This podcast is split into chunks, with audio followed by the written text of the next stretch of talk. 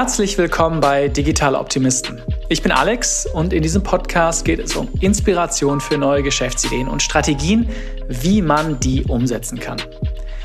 Heute mit Folge Nummer 5 von Heroes Grow. Heroes Grow ist das Format, das dich und uns alle auf den Beifahrersitz von drei Startups setzt. Über sechs Folgen begleiten wir drei Gründerinnen und Gründer von drei Startups dabei, wie sie mit den Aufs und Ups des Gründerdaseins umgehen. In dieser Folge blicken wir zurück auf den April und unsere drei Startups haben eine ganze Menge zu berichten. Es gibt neue prominente Investoren, große neue Kunden, neue Produktfeatures wurden gelauncht und so weiter. Wir haben auch wie immer ein Fokusthema. Du hast es schon im Titel dieser Folge gesehen. Dieses Mal ist es der Pfad zum Exit. Was ist ein Exit? Das ist im besten Fall ein Börsengang, englisch IPO oder eine Übernahme durch einen großen Wettbewerber. Irgendein schönes Ereignis, was am Ende dieser ganzen Mühen des Startup-Lebens steht. Wie denken unsere drei Gründer also über das Ende ihres Startups nach? Das ist ganz interessant, weil eigentlich sind sie ja noch ganz am Anfang. Welche Motivation ziehen Sie aus den Gedanken und welche Pfade gibt es überhaupt, einen erfolgreichen Exit hinzulegen? Ich finde es ein super spannendes Thema. Fangen wir doch gleich an mit Daniel von jobmatch.me. Daniel, ihr habt es jetzt schon über vier Folgen gehört, er baut eine Jobplattform für die Branchen, die ganz besonders gefragt sind.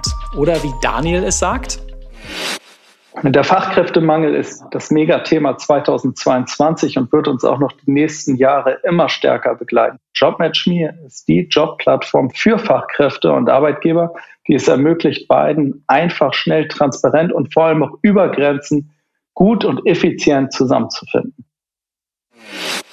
Hören wir rein. Wie lief's für Daniel im April? Daniel, herzlich willkommen zurück. Fünfte Folge Heroes Grow. Wie geht's dir? Gut, gut, gut, gut, gut, gut, gut. Äh, in Quarantäne, aber äh, ähm, mit einigermaßen guter Laune. Oh, es hat dich erwischt, ja? Es hatte mich erwischt, aber diese Streifen wollen einfach nicht weggehen. Äh, aber total symptomfrei, alles, alles gut. Okay, ja, es kommt näher, ne? Also ich glaube, ich kenne mittlerweile, ja gut, ich kenne noch mehr, die es nicht hatten, aber äh, so langsam, mal, ich wundere mich schon, dass ich es noch nicht hatte. Wahrscheinlich hatte ich es schon, aber toll, toll, toll. Symptom oder so. Naja, freut mich, dass du gut überstanden hast. Daniel, wir sprechen hier am Ende des Monats, April, ja? Wie war der April? Was ist passiert? So, die, ähm, der April war richtig gut. Also ist immer noch gut. Also so, eigentlich sollte er gar nicht enden, ist so ein bisschen das, das Gefühl. Äh, ähm, leider, leider so wenig Arbeitstage. Äh, die, ähm, aber richtig, richtig gut. Das ist, äh, es sind, ähm, ich hatte ja letztes Mal erzählt, wir haben einen relativ starken Personalaufwachs. Ähm, das heißt, viele neue, tolle Kollegen, die jetzt auch integriert werden und gleichzeitig kommen wir auch immer mehr zurück, äh, also jetzt mit Ausnahme von mir, wie eben erwähnt, äh, aber ins Büro und, ähm, und leben jetzt so im Moment so ziemlich cool dieses, dieses, dieses hybride Arbeiten. Also man merkt schon, dass die, ähm, dass, dass die Leute gerne wieder zurück ins, ins Office kommen. Wir haben die ersten Feiern wieder zusammen. Kreativität ähm, äh, ist wieder ist wieder da, das Zusammenarbeiten. Das ist richtig, richtig, richtig cool, gibt ganz viel Energie. Und, ähm, und auf der Traction-Seite läuft es ehrlich gesagt auch ziemlich gut. Das ist, ähm, ich hatte das ja angedeutet, also gerade so Service, Gastronomie, da kommen sehr, sehr große, äh, große Accounts jetzt rein, die natürlich äh, suchen und die dann eine Opportunity sehen, über die Nutzung der Plattform im Zugriff auf, äh, auf Talent zu bekommen. Und das macht Spaß. Das hört sich gut an. Ja klar, Gastronomie macht wieder auf. Ja, also was hast du mir gesagt? Ähm, dass irgendwie sind ja Millionen Leute von der Gastronomie in die Lieferdienste abgewandert an Arbeitskräften. Und jetzt, wenn die Biergärten wieder aufmachen, brauchen die halt auch Leute. Ja, und die kommen dann natürlich zu euch oder kriegt ihr die auch über, über Sales- und Marketingmaßnahmen? Die, ähm, äh, du meinst die, die Kandidaten? Die hm, ich meine vor allem die, die, die Jobseite, also die Unternehmen.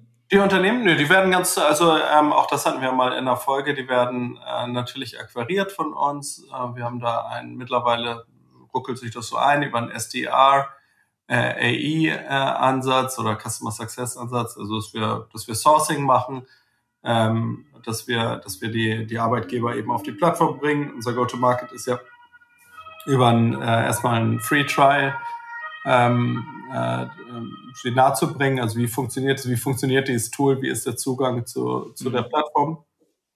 Und ähm, äh, das sind, sind sehr viele, das sind, ist tatsächlich auch teilweise relativ lange Sales Cycle, weil wir wirklich sehr, sehr große äh, Nutzer haben, die eben die Plattform, äh, also eigentlich so ziemlich alle großen Ketten, Systemgastronomen, Hotelketten, ähm, Kreuzfahrtschiffe jetzt neuerdings. Äh, mhm. wer, wer gerne einen Job auf einem Kreuzfahrtschiff äh, äh, haben möchte, der, äh, der ist auch bei Jobmatch richtig. Die, ja. Ja. Und sag mal, wie waren so, jetzt hast du gesagt, die Leute kommen wieder ins Büro. Ja, also es entsteht wieder Kreativität. Sag mal ehrlich, hast du das Gefühl, du musst die Leute auch ein bisschen dahin tragen, weil es ist doch ganz gemütlich und die Kaffeemaschine ist vielleicht sogar zu Hause besser? Oder äh, gehen die Leute dahin und freuen sich richtig und ist es wieder wie vorher? Also es ist, äh, wir haben weniger Präsenz als vorher, deswegen ist schon sehr hybrides Arbeiten. Ähm, aber nee, äh, zwingen muss sich niemand zurück, tue ich auch nicht, ehrlich gesagt. Das ist, das würde, würde ja gegen alle meine Werte, äh, wo ich angetreten bin, gehen, wenn ich irgendwann erzähle, wo er arbeiten soll. Äh, oder wie. Die, ähm, äh, nee, das ist schon die, also wir haben echt ein, das ist einer meiner mega Stolz-Sachen, die, die ich so habe, dass das, ähm, das ein wahnsinns tolles, äh, toller Team Spirit ist und äh, die, die Menschen wollen auch schon zurück. Ja, das ist, mhm. das spricht, glaube ich, für unsere, bei aller Bescheidenheit, für unsere Firmenkultur, die wir haben. Ähm, und da, da, da muss ich niemand tragen. Und der, der Kaffee, der ist übrigens ähm, im Büro auch richtig gut. Äh, und die Aussicht auch und, und, und, und. Äh, das, äh, okay, jetzt machst, du, jetzt machst du Werbung für neue, neue Leute, die sich bei euch bewerben sollen. Okay, das hört sich doch ganz gut an. Also Geschäft läuft gut, äh, viele Companies kommen rein, Bewerber kommen rein, Geschäft äh, schnurrt, äh, Leute sind wieder da, Kreativität. Letztes Mal hast du äh, gesagt, dass eure Expansion ins erste nicht deutschsprachige Land nach Polen, dass ihr da auf der Produktseite einige Sachen beheben musstet, ja, dass es gar nicht so einfach ist. Hm, wie seid ihr denn da mittlerweile? Klappt, äh, seid ihr, habt ihr da mehr Traktion im, im ersten nicht-deutschen Auslandsmarkt? Ja, man muss sagen, das ist, ähm, also wenn, wenn man jetzt so nach ein bisschen leicht, leichten Schattenseiten sucht, was, was im Monat äh, passiert ist, ähm, tatsächlich tun wir uns da deutlich schwerer, als äh, wir gedacht haben. So auch so ein klassisches Phänomen, dauert eben länger, ist schwieriger, ist komplizierter, als wir dachten. Ähm, und wir haben jetzt äh, schon einen Ticken einen Gang zurückgeschaltet und machen eben, machen eben noch weiter äh, bisschen äh, Exploration ähm, und konzentrieren uns doch deutlich mehr jetzt auf den, auf den Dachbereich. Ähm, wir, so groß sind wir jetzt auch wieder nicht. Also es, wir sind immer so klein, aber ähm, der, der Fokus, der liegt da schon, weil weil die, die, die Traction einfach wahnsinnig hoch ist jetzt äh, gerade. Wir hatten ja so vor zwei Monaten so einen leichten Dip, äh, klar durch, die, durch diese furchtbare Krise, ähm, aber der ist weitestgehend, zumindest auf dem Arbeitsmarkt, ähm, überwunden. Und, ähm, und jetzt sind wir, sind wir, sind wir eigentlich bis, bis über alle Ohren äh, dabei, das Wachstum zu steuern auf der, äh, wie gesagt, gerade auf der Gastronomie-Seite, aber ehrlich gesagt auch auf der Logistikseite, das merkt man jetzt, dass ähm, beispielsweise fehlen auf dem europäischen Arbeitsmarkt jetzt viele, viele ukrainische Lkw-Fahrer. Das heißt, die Shortage, die ohnehin schon da war und diese Marktverwerfung, die ist, die ist jetzt noch krasser geworden. Und das, äh, ähm, da, darüber freue ich mich jetzt natürlich nicht. Also äh, in erster Linie freue ich mich nicht wegen der, wegen der, der, der ukrainischen Arbeit. Ich meine, die wollen gerne arbeiten. Und die sind jetzt in einer, in einer tragischen Situation. Ähm, aber äh, zur Wahrheit gehört eben auch, dass es für die Plattform ist das jetzt natürlich nochmal so eine, so eine Extra-Konjunktur ähm, auf, der, auf der Arbeitgeberseite. Das, ähm, das ist eben auch so. Verstehe. Und letztes Mal hast du mir auch gesagt, dass du den Großteil deiner Zeit ins Fundraising steckst. Landet das auf der Highlight- oder auf der Lowlight-Seite im April? Das, ähm, das weiß ich nicht. äh, aber es ist immer noch so. Äh, das, äh, das tatsächlich, ja, würde ich schon sagen, dass 90 Prozent der Zeit äh, in, in dem Bereich gehen. Wir haben gute, gute Gespräche. Das äh, ruckelt sich jetzt so ein bisschen so die, die, die Frage bei uns, in welche Richtung es geht. Ähm, und ähm, ja, ist immer noch ein bisschen äh, die Herausforderung, glaube ich, dass so die Events fehlen, die Vernetzung fehlt, dass man äh, hier, also jetzt in meiner persönlichen Situation doppelt, äh, doppelt stark, also wenn man hier nicht aus dem Haus rauskommt. Aber ähm, nee, das ist eine Sache, ich befürchte, die wird mich auch noch die nächsten Wochen äh, äh mhm. Wie, wie läuft denn so ein, so ein typisches Investorengespräch mit JobMatchMe ab? Also was ist das, was, welche, was ist so das, was die Investoren am meisten interessiert? Was ist das, was sie, was sie am spannendsten finden und vielleicht auch die zwei, drei Punkte, die sie so am, am kritischsten finden oder wo sie zumindest am meisten nachhorchen? Kannst du das so kategorisieren oder ist das mhm. unterschiedlich von Investor zu Investor? Das äh, kommt ja, also wir, wir, wir sprechen ja nicht, äh, nicht, nicht ähm, jetzt äh, völlig mit der Gießkanne, sondern wir schauen uns natürlich schon an, äh, in welchen Sweet Spot fallen wir, ähm, wer, wer bringt auch die Kompetenzen mit ähm, äh, in dem Businessmodell, was wir, in dem wir sind, in der Industrie, in der wir sind und vor allem auch trägt das weiter die nächsten drei, vier, drei, vier Schritte. Ähm, und da ist schon, also das Thema so Fachkräftemangel ist, ist natürlich ein Thema, weil du hast so zwei, zwei Megatrends, die sehr, sehr stabil bleiben werden, und zwar auch krisenunabhängig. Demografie, also es fehlen jedes Jahr einfach mehr Arbeitskräfte auf dem deutschen Arbeitsmarkt. Und das Thema Akademisierung, das heißt, immer mehr Menschen strömen in akademische Berufe äh, und vergrößern die, die, den, den Mangel auf dem Gebiet, sage ich mal, des nicht akademischen Personals. Ja? Ähm, wobei wir eigentlich eigentlich alle auch wissen, dass, dass in diesem Bereich, dass dieser Bereich maßgeblich der ist, der unsere, unsere Gesellschaft irgendwie am Laufen, äh, am Laufen hat. Also diese zwei Trends sind da und das äh, ist natürlich eine, das ist ja auch unser Positioning, äh, im, äh, wenn, wenn man jetzt mit, mit äh, Finanzierungspartnern spricht, dass wir eben sagen, okay, hier, wir sind eben, wir haben ein Produkt gebaut, was, was eben hochgradig gut angenommen wird auf der Supply-Seite, das von den Kandidaten, ähm, was wirklich einen Unterschied macht. Das sind so die, ich glaube, das ist so das, was, was dann auch die Fantasie weckt und jeder, mit dem ich spreche, wird sagen, ja, Handwerker müsst ihr auch machen, weil, keine Ahnung, also man ist schon irgendwie dann doch betroffen ähm, oder, oder Busfahrer oder you name it. Die, ähm, äh, das sind so die, die positiven Sachen. Die, die herausfordernden Sachen sind eher schwier schwierigeres Thema ist, ähm, wie verteidigbar ist das Modell, ne? das, was man, was man da hat. Ähm, äh, und ähm, das, das kann man natürlich gut erklären. Also ich bin auch davon überzeugt, dass es, dass es niemand so schnell schaffen wird, über 300.000 äh, von dieser sehr spezifischen äh, Arbeitnehmer aus von dieser sehr spezifischen äh, Gruppe äh, zu, zu gewinnen irgendwo. Wo soll man die denn, denn klauen? Ähm, und die zweite Geschichte, die herausfordernd ist, ist natürlich, dass man jetzt, wir kommen eben aus einer Krise, die, und das gehört eben auch zu weit dazu, die Job mit Me, die uns als Company eben sehr, sehr viel Zeit und Aufmerksamkeit äh, ähm, gekostet hat äh, über die über die Pandemiejahre, wo eben das Thema Arbeitsmarkt ähm, herausfordernd war. Welche Rolle spielen eigentlich deine bestehenden Investoren bei der Suche nach neuen Investoren? Ja, das ist schon äh, ich, ein maßgebliches Kriterium, glaube ich. Ähm, wie, wie gut man, das hört sich doof an, aber wie gut man eben ist so als Angel, als Investor, dass man, äh, dass man eben das Netzwerk zur Verfügung stellt. Weil Fundraising, das mache ich jetzt ja auch, ist natürlich so ein, ein äh, 24-7-Job. Ähm, aber äh, man ist eben doch dann irgendwie alleine und man kann eben sehr, sehr gut Netzwerk auch brauchen. Ähm, zumal es gibt ja, gibt ja Founder, die, die, die machen das, deren, deren einziger Inhalt ist, äh, Fundraising zu machen. Mhm. Ähm, zum Guten oder Schlechten, so bin ich halt nicht. Ich bin halt auch ein Product Guy, würde ich sagen. Also ich bin, bin sehr nah an unseren Nutzern, an, an, an der Produktentwicklung. Ähm, also ganz und im Team ehrlich gesagt auch, darüber hatten wir, glaube ich, auch schon gesprochen in einer Folge, wie, wie wichtig das ist, ja. Ähm, so bin ich eben nicht. Und äh, je ähm, umso wichtiger ist natürlich, dass deine Bestandsinvestoren ähm, äh, dich da, dich da supporten. Mhm.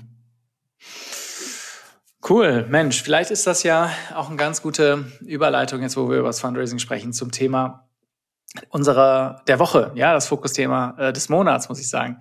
Mhm. Und zwar ist das der Pfad zum Exit, Path to Exit. Deshalb lass mich dich doch mal ganz ähm, auf die Nase fragen auch natürlich, obwohl ihr immer noch am Anfang steht, ja, und nicht, nicht in der Nähe seid von einem, ähm, sagen wir mal, wo man jetzt den ganzen Tag darüber nachdenkt, wie, wie kann ich das jetzt verkaufen? Ich habe jetzt so eine Größe erreicht oder sogar an die Börse gehen, da ist man noch weit von entfernt. Aber trotzdem, welche Rolle spielt der Gedanke an äh, einen Exit äh, für, für dich? Ist das, ich mache mal zwei Beispiele auf, ist das eine Motivation für dich, dass du sagst, Mensch, irgendwann wenn wir JobMatchMe so groß aufbauen, dann haben wir eine Möglichkeit, das äh, richtig groß zu verkaufen und ein richtig großes Unternehmen zu werden. Und ich kann vielleicht dann Investor werden oder was auch immer, ja. Und ich kann dann äh, dadurch äh, andere, anderer Leidenschaft nachgehen. Oder spielt das für dich vielleicht sogar auf der anderen Ende gar keine Rolle, weil du so heads down bist äh, in der Produktarbeit und möchtest einfach nur die nächsten Meilensteine machen? Ziehst du daraus Motivation und denkst du darin in deinem Alltag? Hm. Also Ernst Großmacher, absolut. Das ist eine, ähm, äh, das, das, das ist ein absoluter Treiber. Also erstmal, ähm, weil ich, weil, weil das ja eine Lernkurve ist und äh, weil ich angetreten bin zum Lernen und äh, und eben auch viel Energie aus dem Lernen äh, äh, äh, ziehe. Ähm, die die, die, die, die Vision von Job Match Me ist ja, dass, dass jeder den Job findet, den er, den er oder sie liebt. Ähm, das heißt, klar kannst du jetzt nicht, kannst du jetzt nicht stoppen bei dem, was wir bisher gemacht haben, bei einem Stolz, den wir, den wir haben für das, was wir erreicht haben. Ähm, und und äh, und da, da brauchst du halt, das geht nur über Größe.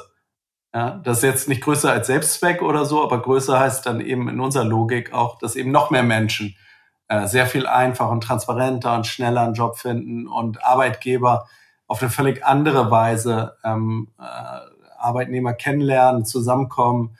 Ähm, vielleicht, also ist so im Moment gerade Sache, wo ich denke, ah, ich muss mir diesen diesen Begriff bewerben, irgendwie überwinden und, und tatsächlich das, das Gestalten als kennenlernen und, und, und, und, und. Also, und das, das, das ist, dafür kann es, da kann der Weg nur nach oben gehen.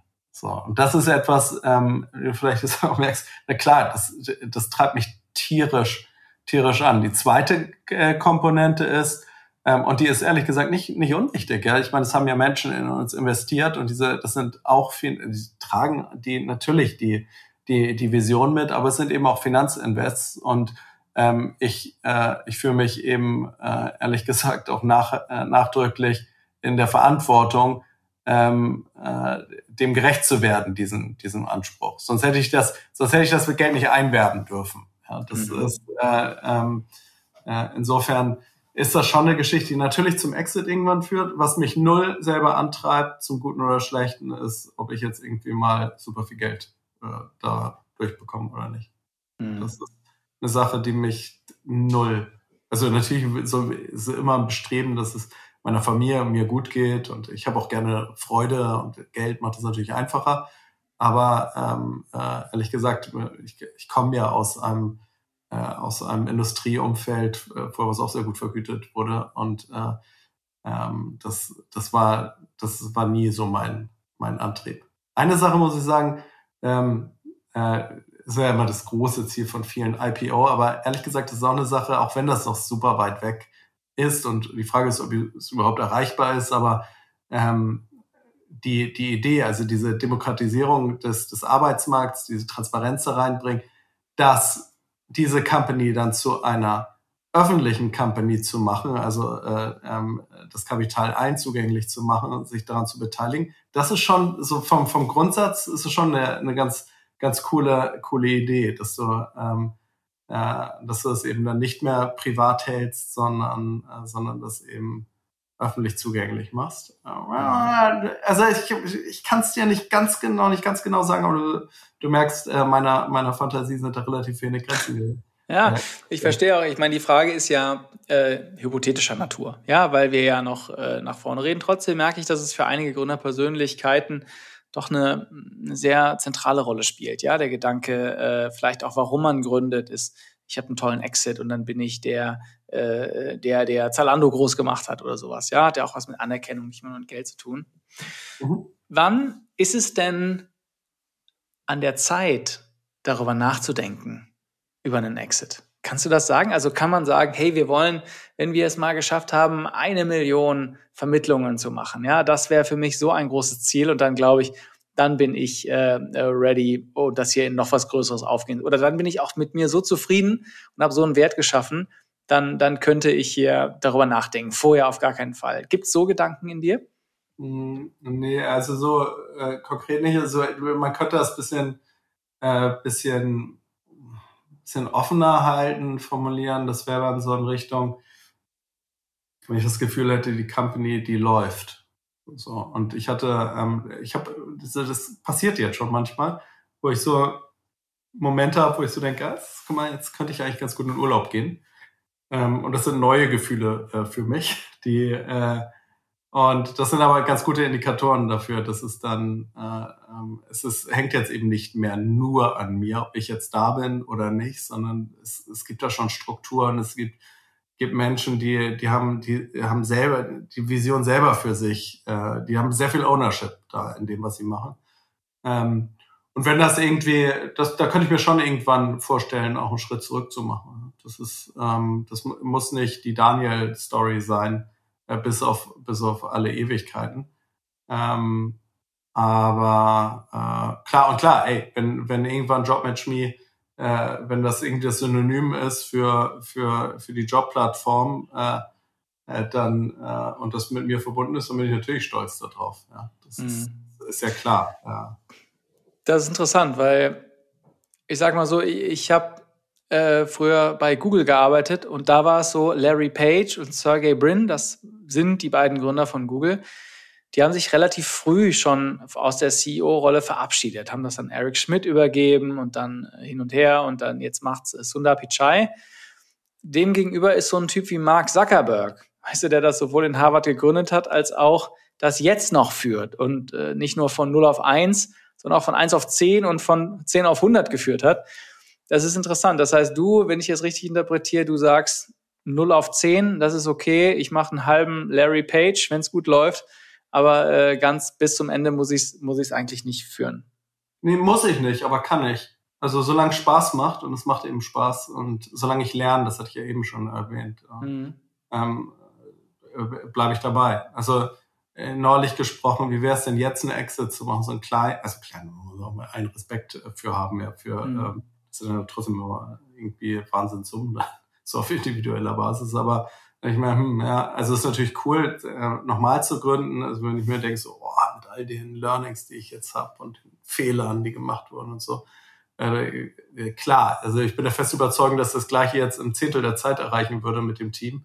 Mhm. Äh, aber ansonsten dachte ich mir, nee, ist ja ein Quatsch, jetzt rauszugehen ähm, weil ich würde ja nur erstreben, genau das Gleiche wieder zu erreichen, äh, wo wir jetzt gerade sind. Mit, mit, ich bin wahnsinnig äh, dankbar, mit, mit so tollen Leuten zusammen äh, arbeiten zu können. Und das, äh, ja, weiß nicht. Aber ähm, nee, ich muss, also kann sein auf 10, auf 100, auf 1000. Ähm, es kommt wirklich das kann man schwer sagen, weiß ich nicht. Ich habe da ja keine Erfahrung. Mhm. Aber macht ihr eine irgendwann niemand mehr, das, kann ja, ja, wer weiß. Aber macht, macht dir eine Phase mehr Spaß? Also von wirklich von 0 auf 1, ist das cooler als von 1 auf 10? Also wenn man dann schon ein bisschen was hat? Na, bisher, äh, nö, das weiß ich nicht. Also wir haben natürlich viel Nostalgie damals irgendwie bis 22 Uhr, 23 Uhr auf 10 Quadratmeter ohne Heizung äh, ähm, der, die Geschichten zu machen. Aber genauso cool ist jeder Schritt, äh, den, wir, den wir jetzt machen. Weil, wie gesagt, die, das sind ja alles neue Learnings, die, äh, die da sind. Das ist, äh, und ich will die.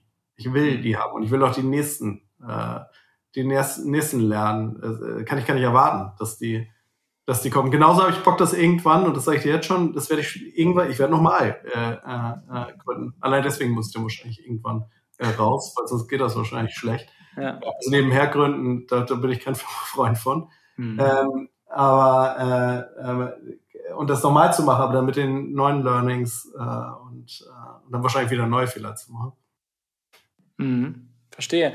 Und lass uns mal den Gedanken noch kurz weiterspinnen. Also, was sind denn so Pfade für JobMatchMe? Also, angenommen, man müsste jetzt sagen, hey, wir sind jetzt so weit, ja. Wer sind denn jetzt kann ich natürlich andere Jobplattformen, Stepstone oder sowas offensichtlich, ja, dass die vielleicht da sich verbreitern wollen. Keine Ahnung, LinkedIn ist jetzt nur für White Collar, ja, vielleicht, äh, keine Ahnung, äh, das noch wollen die noch erweitern, mehr Wachstum und in Blue Collar noch äh, weiter wachsen.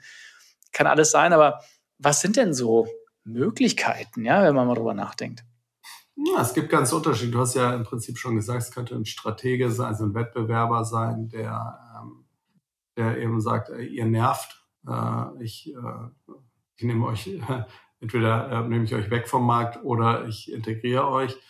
Ähm, es sind natürlich strategische Partner, die ähm, Verlage beispielsweise, die, äh, die natürlich äh, in Zukunftsfelder investieren wollen. Und dazu gehört, gehört Jobs, ist natürlich für alle relevant äh, dabei. Das war schon immer ein Träger, Umsatzträger für Verlage. Ähm, aber es ist, es ist die, die, diese IPO-Geschichte, wie gesagt, es ist, es kommt mir immer selber komisch vor, wenn ich das so sage, weil es ist irgendwie noch weit, aber die, ähm, die, die, die Firma ans Parkett zu bringen und dann eben öffentlich zu machen, das, äh, das geht ja auf allen möglichen Stufen. Ja? Das geht im Milliardenbereich, das geht aber auch äh, im kleineren Bereich. Ähm, es hat alles bestimmt seine Herausforderungen. Das wären dann die nächsten Learnings, die kommen würden, weil habe ich noch nie gemacht. Ähm, aber das ist, das ist schon alles vorstellbar. Da ist genauso vorstellbar, dass die Firma selber, ehrlich gesagt, ähm, äh, bis auf weiteres äh, wächst. Sehr, theoretisch könnte jetzt auch aus Bordmitteln immer weiter wachsen. Ähm, das äh, ging ja halt nur zu langsam. Deswegen, du hast ja, wir haben ja anfangs kurz gesagt, deswegen sind wir an Finanzierungsgesprächen. Ähm, du willst ja das Wachstum jetzt haben und nicht irgendwie in zwei Jahren oder so. Mhm. Ja, verstehe, okay. Ja, spannend. Sehr interessant, deine Gedanken dazu verstehen. Auch wenn es ähm, ähm, jetzt natürlich nicht akut ist, ja, aber trotzdem interessant, deine Gedanken darüber mal zu verstehen. Daniel, jetzt muss ich dich natürlich noch fragen. In einem Monat sprechen wir, das ist dann die sechste und letzte Folge von dieser Staffel von äh, Heroes Grow. Mhm. Äh, die, glaub, die finde, die, wie ich fand, äh, super gelungen war, auch die Gespräche mit dir. Wir haben viel gelernt, wie es ist, wie es ist so einen Marktplatz aufzubauen, Internationalisierung und so weiter. Aber das spare ich mir alles fürs nächste Mal. Worüber sollen wir denn reden äh, Ende Mai dann? Was steht auf der Agenda? Ja, also ähm, gute Frage. Das, äh, das ist ja noch verdammt lang hin. Das, also es ist gefühlt übermorgen. Aber äh, bis dann, also wenn ich jetzt überlege, was alles auf der, äh, was alles auf der, der Roadmap steht, sowohl produktmäßig, was wir, was wir gerade machen, und Traction-mäßig, äh, dann die Finanzierungsgespräche. Also wir werden uns nicht langweilen nächstes Mal. Ähm, aber was dann genau wird, ob wir schon äh, eine Finanzierung geclosed haben oder, äh, oder jetzt nochmal einen völlig anderen Weg äh, einschlagen zum Thema Finanzierung, da gibt es ja ganz viele Möglichkeiten. Auch darüber hatten wir, glaube ich, schon mal gesprochen. Ähm, das, äh, das wird sich dann nächstes Mal zeigen. Es wird mich auf jeden Fall die nächsten vier Wochen äh, beschäftigen. Insofern garantiert dann eben auch ein Thema. Ähm, aber äh, ansonsten, ähm, ja, ich, also ich gehe fest davon aus, dass es so weiterläuft. Und dann, äh, ähm, wie es jetzt gerade läuft, dann habe ich bestimmt auch viel zu erzählen und äh, viel, viele schöne Sachen. Viele schöne Sachen. Okay, dann nehme ich dich mal beim Wort. Dann halten wir es ein bisschen offener äh, diesmal. Äh, Daniel, ich kann nur sagen, vielen Dank für deine Offenheit wie immer. Äh, danke für den Check-in und wir sprechen uns nächsten Monat. Bis dann, freue mich drauf. Weiter geht's mit Moritz von Discoeat. Discoeat ist dabei, ein neues Produkt zu launchen. Das heißt Didit und es ist eine QR-Code-basierte Bezahlplattform für Restaurants. Kurz gesagt, Vielleicht hast du es auch schon mal gemacht. Du gehst ins Restaurant und statt bei einem Kellner zu bezahlen, scannst du einfach den QR-Code und bezahlst dann digital. Der Kurzpitch von Moritz geht so. Mit Discoid arbeiten wir an einer Full-Service-Lösung für Restaurants, die von der Entdeckung bis hin zum schnellen Bezahlen am Tisch mit QR-Codes alles anbietet. Wie lief also der April für Moritz? Hören wir rein. Moritz, herzlich willkommen. Heroes Grow. Ein Monat ist schon wieder um. Wie geht's dir? Wunderbar. Hi Alex, sehr gut. Ja, zurück aus dem, aus dem Skiurlaub.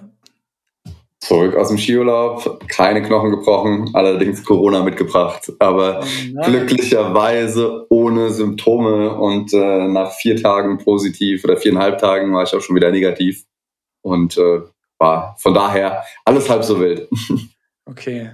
Ja, ich weiß noch früher, immer wenn Freunde von mir in Urlaub gefahren sind und gesagt haben, ich, ich, ich gehe Skifahren, 50 äh, Prozent äh, der Fälle danach äh, hatten die irgendeinen Gips am Arm oder am Bein oder so.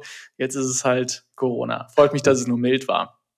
Ja, war echt entspannt. Also sechs von acht Leuten hatten es am Ende. Keiner war irgendwie äh, wirklich im Bett und äh, trotz keinem Après-Ski, muss man dazu sagen. In der Schweiz gibt es nämlich kein Après-Ski, aber irgendwie hat es uns trotzdem erwischt, in den Gondeln vielleicht.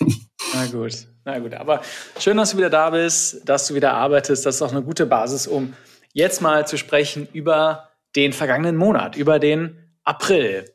Ja, wir erinnern uns, äh, ihr habt im letzten Monat, also im März, habt ihr die Salesmaschine weiter angeworfen. Äh, wir haben den Ausblick geworfen im letzten Gespräch auf so Themen wie Fundraising, äh, PR war ein Thema, ja, natürlich weiter, ihr habt ambitionierte Sales-Ziele, aber äh, schneiden wir das nochmal zurecht. Was waren denn die Highlights des Monats?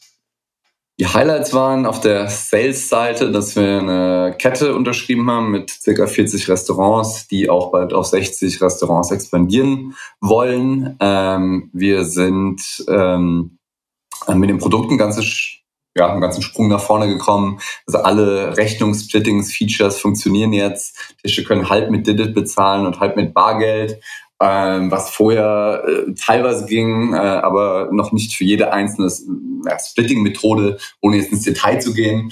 Ähm, wir haben das Marketing, was wir auch mal besprochen haben, läuft jetzt an über Facebook Ads, äh, Google Ads und ähm, ja, Facebook Gruppen und so weiter. Da haben wir die ersten 50 Inbounds bekommen im letzten Monat, ja, was jetzt zwar keine Riesenmenge ist, aber ähm, davon haben wir ungefähr ein Drittel konvertiert, ähm, was eigentlich ganz gut ist. Und ähm, was mein persönliches Highlight war eigentlich, dass ähm, wir zwei der größten Gegenargumente, die man von Gastronomen in so ähm, Verkaufsgesprächen bekommt, entkräften konnten. Und zwar sind es einmal, naja, wenn die Leute jetzt übers Handy bezahlen, zahlen sie kein Trinkgeld mehr. Äh, und das andere ist, ähm, die Leute hauen jetzt einfach ab, weil der QR-Code auf dem Tisch ist. Ne? Mhm. Und äh, bisher gab es keinen einzigen Tisch, äh, der bei den Restaurants, die wir haben, weggelaufen sind. Ja? Und was ich auch vollkommen normal finde, denn äh, wenn ich ein schlechter Mensch bin, ähm, dann zahle ich vielleicht nicht, aber wenn ich ein guter Mensch bin, dann renne ich ja jetzt nicht auf einmal weg, nur weil ich die Möglichkeit habe, einen QR-Code zu bezahlen. Aber viel wichtiger ist das Thema Trinkgeld. Ne? Bei denen, äh, wir haben eine Filiale konkret uns angeschaut ähm, und Dort wurde bei normalen Kartenzahlungen, die nicht über Didit gezahlt wurden, 5% Trinkgeld im Schnitt gegeben, während bei Didit im Schnitt 9,4% Trinkgeld gegeben wurde. Ja, das heißt, es ist, ist deutlich mehr. Ja, und äh, selbst wenn sich das in Zukunft bei äh, irgendwie noch ein bisschen angleicht, ne, ich, also es ist zumindest widerlegt, dass die Leute weniger zahlen. Und es liegt, glaube ich, einfach daran, dass wenn du am Tisch sitzt und dann kommt der Kellner oder die Kellnerin und sagt, hier, es kostet 61,53 Euro.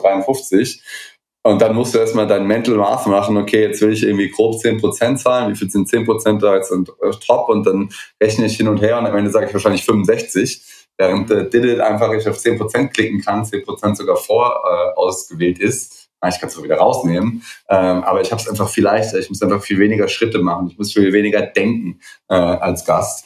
Und äh, dadurch ist es tatsächlich so, dass äh, ja, mehr Trinkgeld gezahlt wurde als ohne.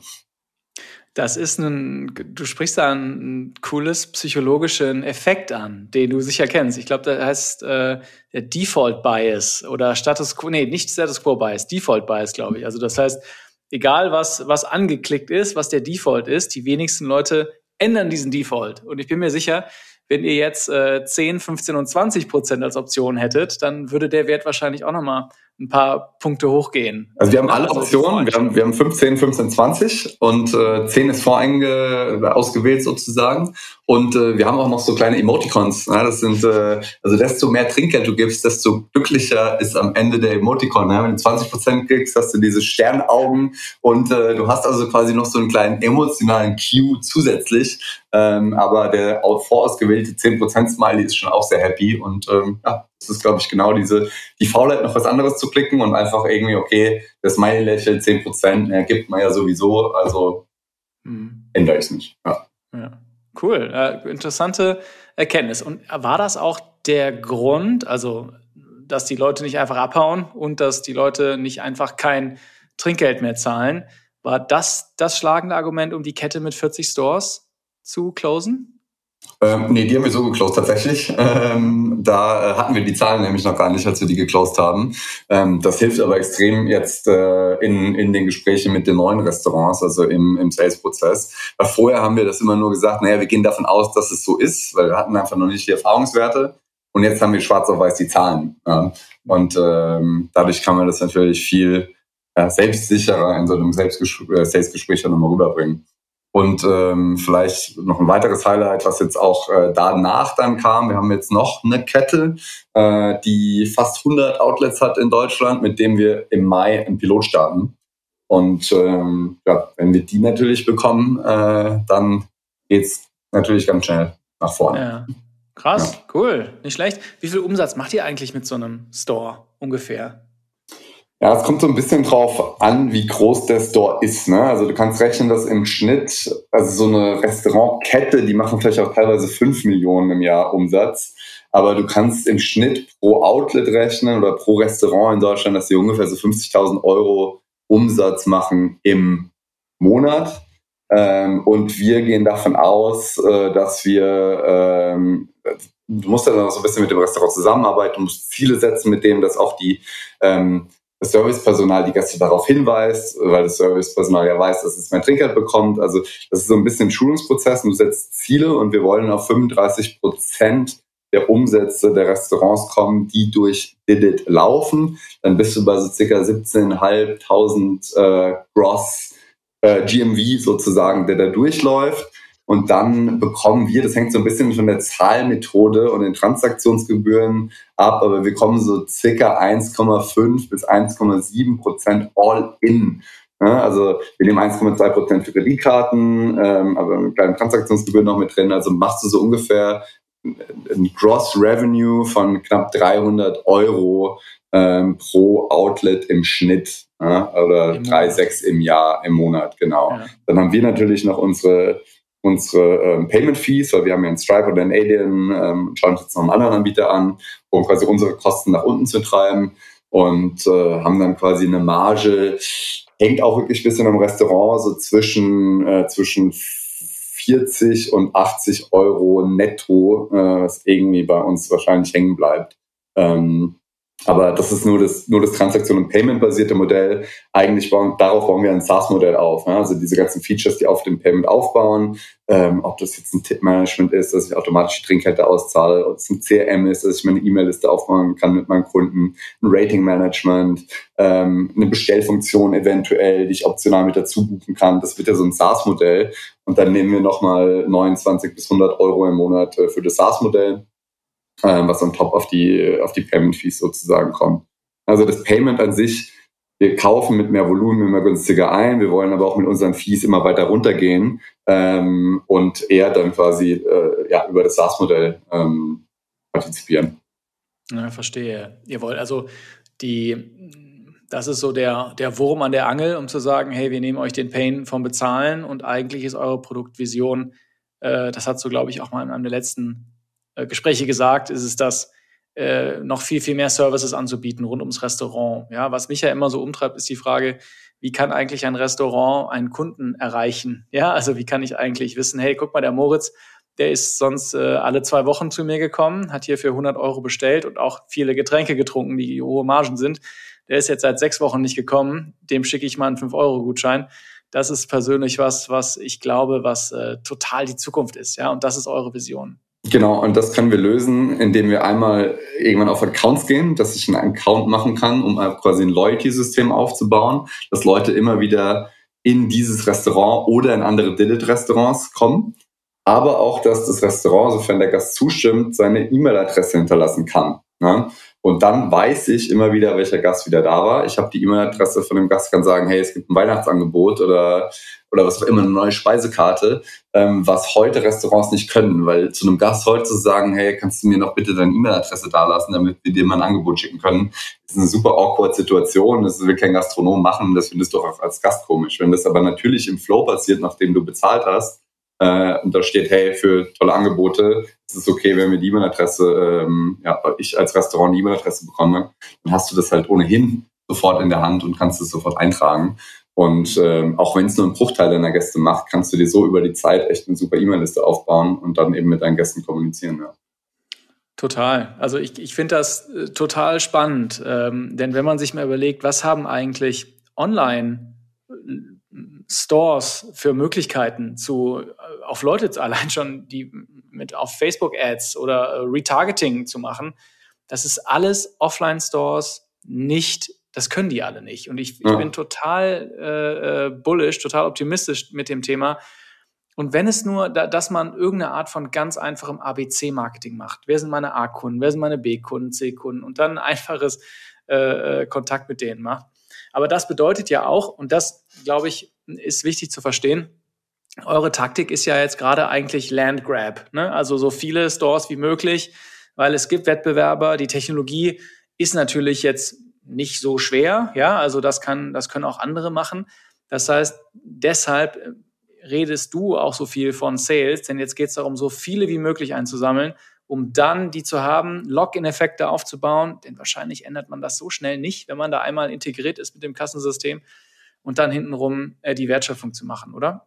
Genau, desto mehr Services du anbietest, desto mehr wirst du sozusagen connected mit dem Restaurant, desto schwieriger ist es sozusagen zu sagen, okay, wir kicken die jetzt oder tauschen die einfach aus, weil die meisten Marktbegleiter fokussieren sich primär einfach nur auf dieses Quick Checkout Payment Thema, was meiner Meinung nach, glaube ich, irgendwann ähm, ja, sozusagen ein Given ist. Ne? Also irgendwann hat jeder einen smoothen Flow, irgendwann kann jeder so viel splitten, wie wir splitten können. Die meisten aktuell können heute nur einzelne Items auswählen oder komplett bezahlen. Ähm, aber irgendwann ist da kein Riesenunterschied mehr. Ne? Du musst die Kassensystemintegration haben, aber wir fokussieren uns eben von Anfang an auf alle Services, die wir außenrum noch anbieten können. Und äh, dadurch, dass wir ja mit äh, Discoid gestartet sind und da schon ganz viele Features und Services haben, ob das jetzt die Google-Integration sind, in Google Maps, also Google Ordering, Google Reservierung, ähm, äh, über die App, die irgendwann zu einer Wallet-Payment-App werden kann, dass man auch nicht mehr so abhängig ist von, von den Payment-Gateways sozusagen. Ähm, da bauen wir quasi um das Payment als Plattform sozusagen ähm, eine, eine Suite-Lösung auf und äh, wollen uns darüber eben unterscheiden von anderen. Sehr interessant.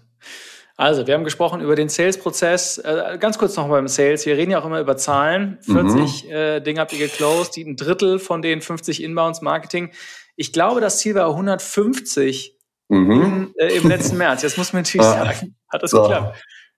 Ja, hat sich rumgedruckt. Ja, nee, nee, das ist tatsächlich auch eins der Lowlights, was ich mir aufgeschrieben habe. Also wir wollten 150, wir kommen jetzt, äh, haben wir noch ein paar Tage, aber kommen so bei 100 raus. Mhm. Ähm, die 50, also von den 50 Inbounds, das wurden 15 Verträge und dann haben wir 85 Verträge am Ende des Monats so noch am Top gemacht.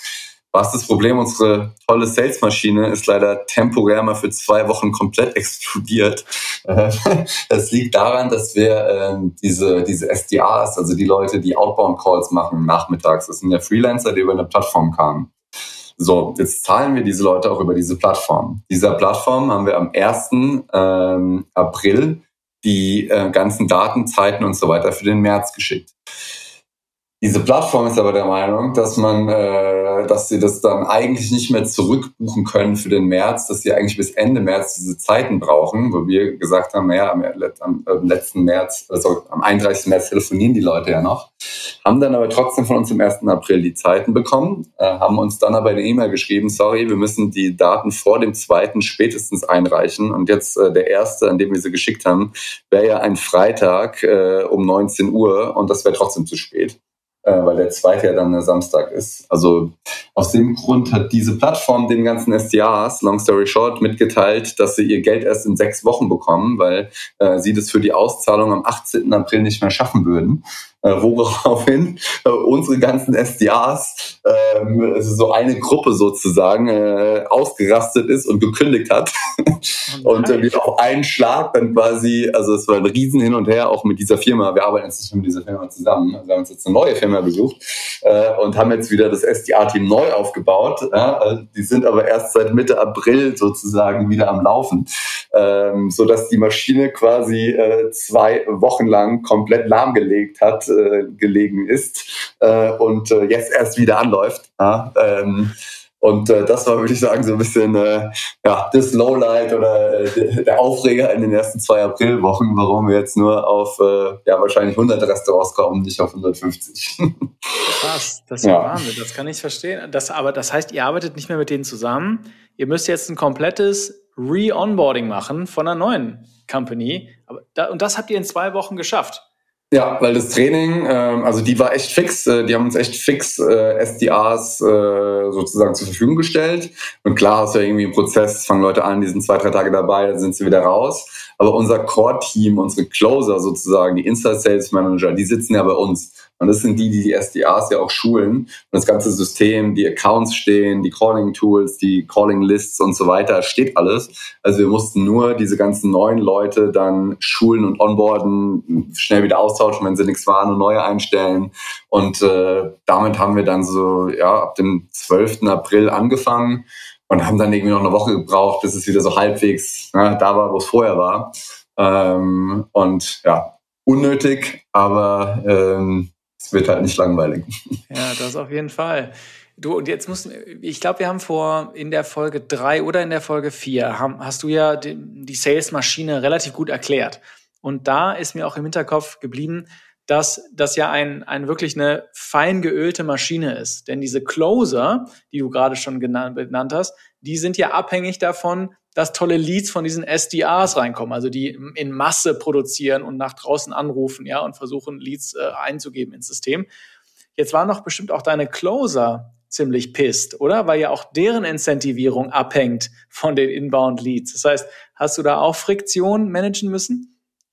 Ja gut, die werden vor allem im April bekommen sie ihre, ihre, Provision für März ausgezahlt. Das heißt, jetzt sind sie noch nicht pisst. Die werden wahrscheinlich ein bisschen pisst im nächsten Monat, äh, weil da die Provision natürlich davon abhängig ist. Schönen Gruß ähm, an dieser Stelle an deine Closer.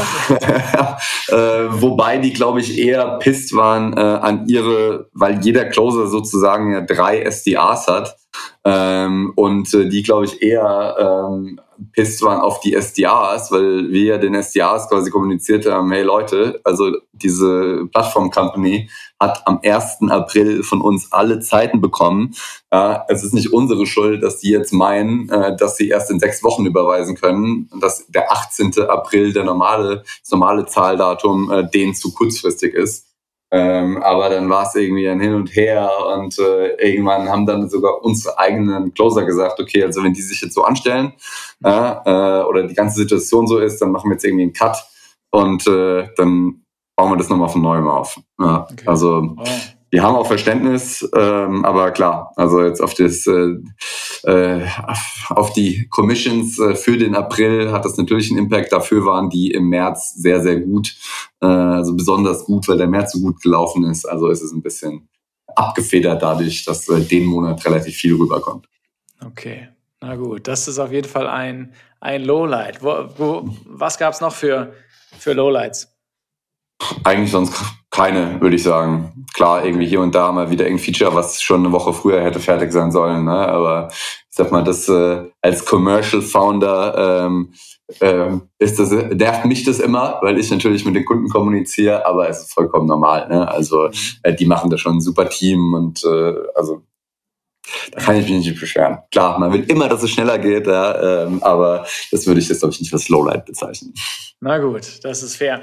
Wir haben aber auch letztes Mal äh, über das Thema Fundraising gesprochen. Da hast du nämlich gefragt, gesagt, als ich dich gefragt habe, was im April passiert, hast du gesagt, ja, du fühlst langsam mal raus in Richtung Fundraising.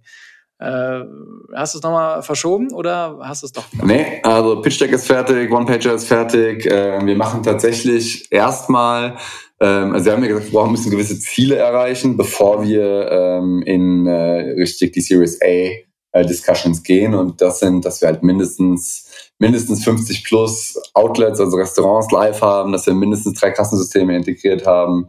Und äh, aus dem Grund machen wir jetzt erst nochmal ein, ein Convertible mit, äh, wir haben schon eine Zusage von ähm, einem Fund, äh, also müssen wir jetzt noch Platz ziehen, eine interne Runde gemeinsam, also mit den bestehenden ähm, VCs und wir wollen, und vielleicht hört hier jemand zu, noch drei Angel mit an Bord nehmen für diese Runde. Und zwar, die uns inhaltlich, also geht es jetzt nicht um das Finanzielle, es müssen keine Angels sein, die irgendwie 200.000 Euro investieren, aber Angel, die inhaltlich weiterhelfen können. Und zwar einer, der oder die ähm, gute Connections ähm, mit Restaurantketten hat, um uns quasi noch mehr Türen zu öffnen oder zumindest äh, in Social Proof zu geben, ähm, dass wir ein cooles Produkt haben.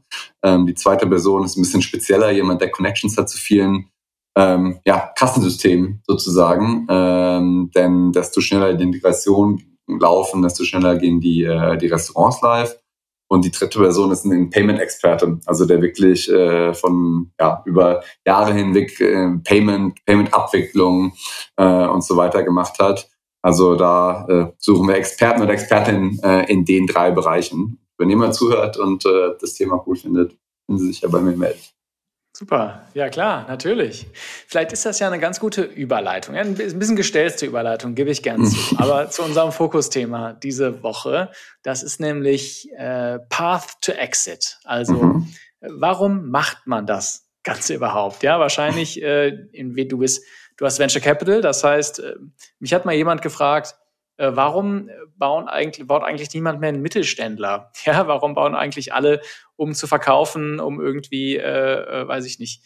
Äh, ein Grund dafür ist, glaube ich, auch das System, das Venture Capital basierte System, was auch darauf ein bisschen äh, zielt. Aber lass uns doch mal aus deinem Mund hören. Ja, was ist denn für dich eigentlich so eine Vorstellung von einem, einem guten ja, Exit, einem guten Ende von Didit. Auch wenn du gerade erst am Anfang stehst und noch große Pläne hast, ja, deshalb ist das eine schwierige Frage.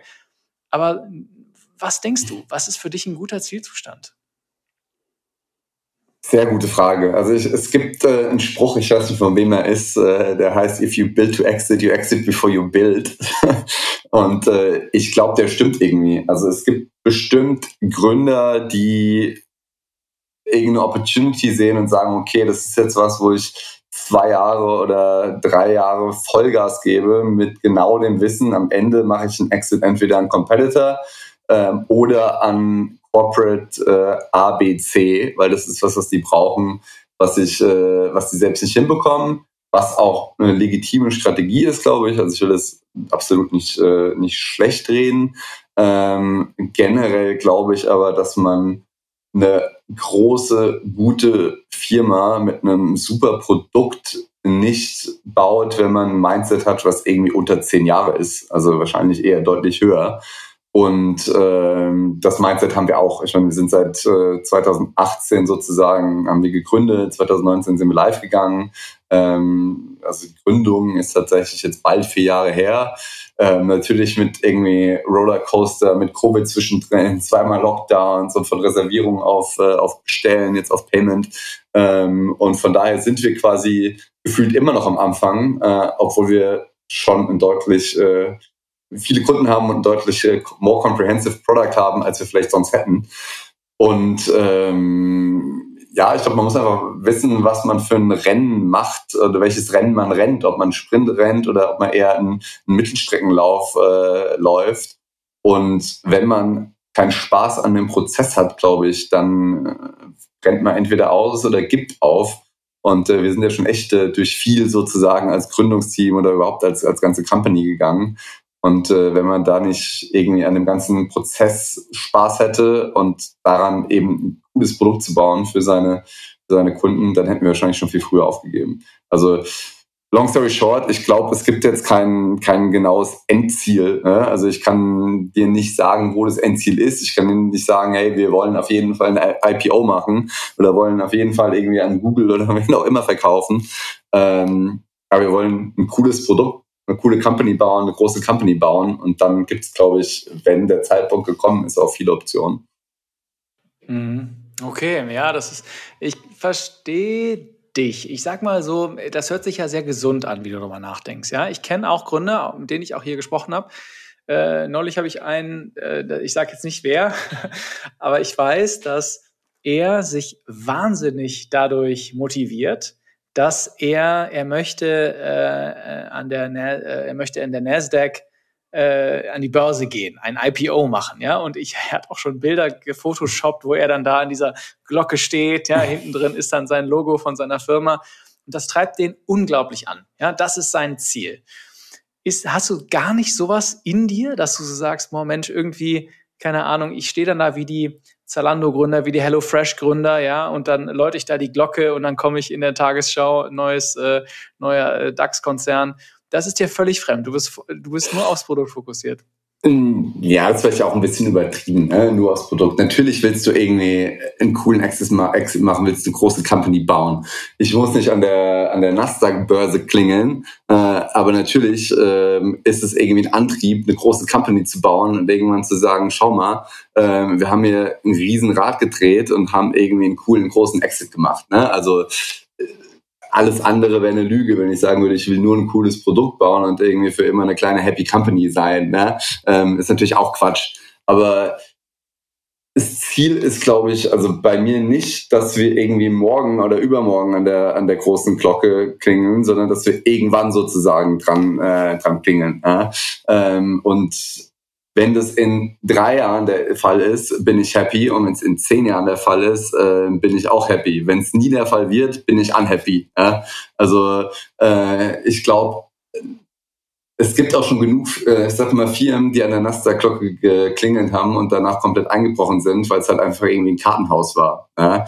Ich will nicht als der Gründer in, im Gedächtnis bleiben, äh, der, ich meine, nimm, gut, er hat jetzt nicht in der Nasdaq-Klingel äh, geklingelt, aber wenn du Adam Neumann äh, nimmst, der irgendwie WeWork äh, nach außen hin erstmal ein richtig geil großes Unternehmen aufgebaut hat, aber im Nachhinein halt rauskommt, was da aufgebaut wurde und wie das aufgebaut wurde und was dahinter stand, ähm, will ich im Nachhinein nicht so in Erinnerung bleiben, sondern eher der, der vielleicht zwei Jahre länger gebraucht hat, aber dafür eine nachhaltige, geile Firma aufgebaut hat und einen fetten Exit gemacht hat. Ja, also ich Vielleicht kann man es irgendwie so ver, äh, vergleichen. Ja, okay. Kann ich gut verstehen, ja. Okay, aber was ich da schon interessant finde, ist, ähm, hey, du, ihr habt äh, mit deinem Co-Gründer, ihr habt langfristigen Horizont. Natürlich äh, ist die Frage irgendwann mal an die, das sind ja dann Luxusfragen, ja. Verkaufe ich mich an einen Wettbewerber oder an einen strategischen Investor oder gehe ich an die Börse? Auch nur ganz wenige Startups kommen so weit. Aber ich finde es trotzdem ganz interessant. Ist für dich eigentlich dein persönlicher Path to Exit? Angenommen, es wäre so, ja, angenommen, du schaffst diesen tollen Exit. Was wäre dann eigentlich für dich das Erstrebenswerteste? Würdest du dann einfach weitermachen oder würdest du dann investieren oder machst du einfach gar nichts mehr? Also ich, ich würde auf jeden Fall investieren. Ähm, ich meine, ich mache jetzt so, so, so, Mini, äh, Mini Angel Tickets hier und da, weil ich es einfach spannend finde. Ähm, ja, einfach mit Gründern zusammenzuarbeiten. Ich mache jetzt auch schon relativ viel an Unis hin und wieder mal, ne, dass ich da irgendwie so ein bisschen Mentoring mache und sowas, weil mir das einfach Spaß macht. Und daher würde ich auf jeden Fall wenn man der, der Startup-Welt äh, verbunden bleiben. Ich würde vielleicht mal ein halbes Jahr eine Auszeit nehmen und endlich mal die 50 Bücher oder 200 Bücher lesen, die ich die ganze Zeit nicht schaffe zu lesen und äh, vielleicht auch mal irgendwie noch ein bisschen rumreisen in Orten, in denen ich noch nicht war. Aber ich glaube, ich würde tatsächlich eher danach auch selbst wieder irgendwas Neues gründen, weil mir es einfach Spaß macht, äh, Sachen aufzubauen. Ich würde auch äh, jede Firma wieder mit Nicolo gründen, wenn er dann auch Lust hat, mit mir eine zu gründen. Ähm, aber ich glaube eher, dass ich äh, nach einer gewissen Auszeit und äh, vielleicht so ein bisschen einfach mal Zeit zum Nachdenken äh, über die großen Dinge des Lebens ähm, danach wieder irgendwas Neues äh, angehen würde. Ja. Mhm. Das hört sich doch sehr gesund an. Wir sind schon fast wieder an der 30-Minuten-Marke für unser Gespräch. Das ist immer für mich der Zeitpunkt, äh, dich zu fragen. Wir sprechen nächsten Monat, Ende Mai, zum letzten Mal in dieser Serie. Dann haben wir uns äh, sechs Folgen lang geupdatet, wie so, es so läuft bei dir. Worüber sollten wir dann sprechen? Was willst du erreichen?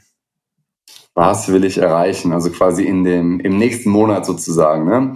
Ähm, also wir wollen auf der Pack-Seite zwei weitere POS-Systeme komplett integriert haben.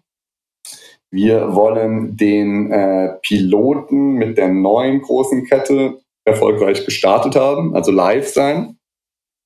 Wir wollen den aktuellen Pilot mit der ersten großen Kette auf eine weitere High-Frequency, High-Volume-Filiale ausrollen und da auch gut bestehen, weil wenn das der Fall ist, können wir nämlich auch alle anderen Filialen ausrollen. Und wir wollen drei, also mindestens zwei, weil dieser POS, äh, diese POS-Person, die alle POS-Systeme kennt, ich weiß nicht, ob es die gibt, aber mindestens zwei passende Angel gefunden haben. Und zwar einmal diesen Restaurant Experten, Expertin ähm, oder äh, und auch äh, Payment-Expertin oder Payment-Experten. Das sind so die, ähm, die vier Ziele, würde ich sagen, für die nächsten viereinhalb Wochen. Cool, Mensch, das ist doch mal gar nicht so schlecht. Dann, Moritz, äh, vielen Dank für deine Offenheit. Ja, äh, ich freue mich wieder auf nächsten Monat, wenn wir wieder sprechen. Danke dir, freue mich auch. Die dritte im Bunde ist Franzi von Waves. Waves ist eine Dating-App, die voll auf Audio setzt. Franzis Mini-Elevator-Pitch geht so. Waves ist die erste Audio-Dating-App, die echte Verbindungen schafft.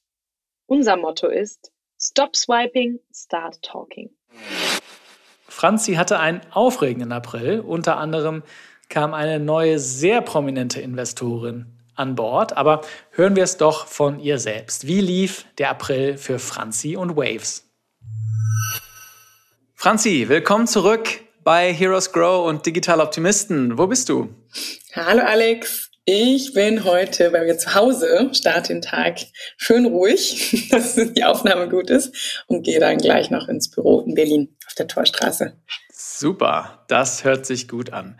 Franzi, ich glaube, du hattest einen tollen Monat, zumindest wenn ich das so von außen sehe, was die ganze Presse angeht, die, die du bekommst. Ich habe äh, eine sehr bekannte Influencerin, äh, hat dich sehr stark gefeatured. Woran liegt das?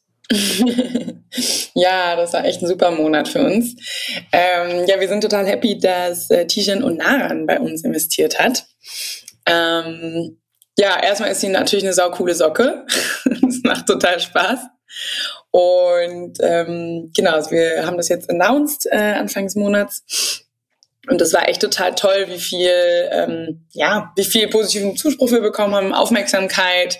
Bei uns heißt es ja dann auch immer direkte Downloads. Das ist natürlich auch klasse. Leute, die auf unser Produkt aufmerksam geworden sind, das ausprobieren wollen. Ähm, und ja, was, was ich auch total schön finde an der Story, ähm, ist, ähm, dass auch durch eine andere Gründerin kam, nämlich Kati von Nevernot, die mich äh, im, ja, T-Shirt vorgestellt hat. Die hat mich kennengelernt, meinte, ey, ich glaube, es könnte ganz gut passen. ich mache euch direkt mal ein Intro. Also sehr, sehr cooles äh, Frauennetzwerken an der Stelle. Das ist ja cool. Das heißt, äh, Tijan äh, ist ja, ich glaube, Moderatorin, auch glaube ich Angel, ja, offensichtlich auch Angel-Investorin, äh, auf jeden Fall immer sehr präsent, auch in meinem LinkedIn-Feed.